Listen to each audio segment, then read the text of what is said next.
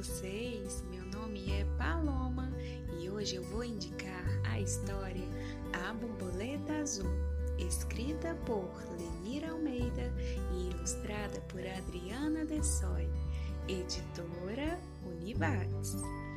A Borboleta Azul é uma linda e emocionante história conta sobre Fifi, a corajosa borboletinha que sai das montanhas azuladas para se aventurar pelo mundo.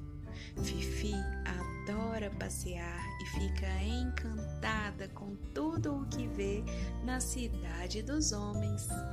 De tão maravilhada, sonha em se tornar uma linda mulher. Mas a vida lhe trará uma grande surpresa.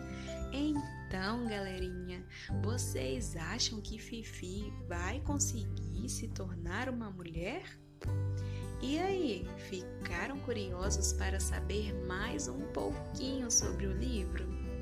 Então peça um adulto para ler essa história para você e venha se impressionar também com a borboleta azul. Tchau, amiguinhos! Boa leitura!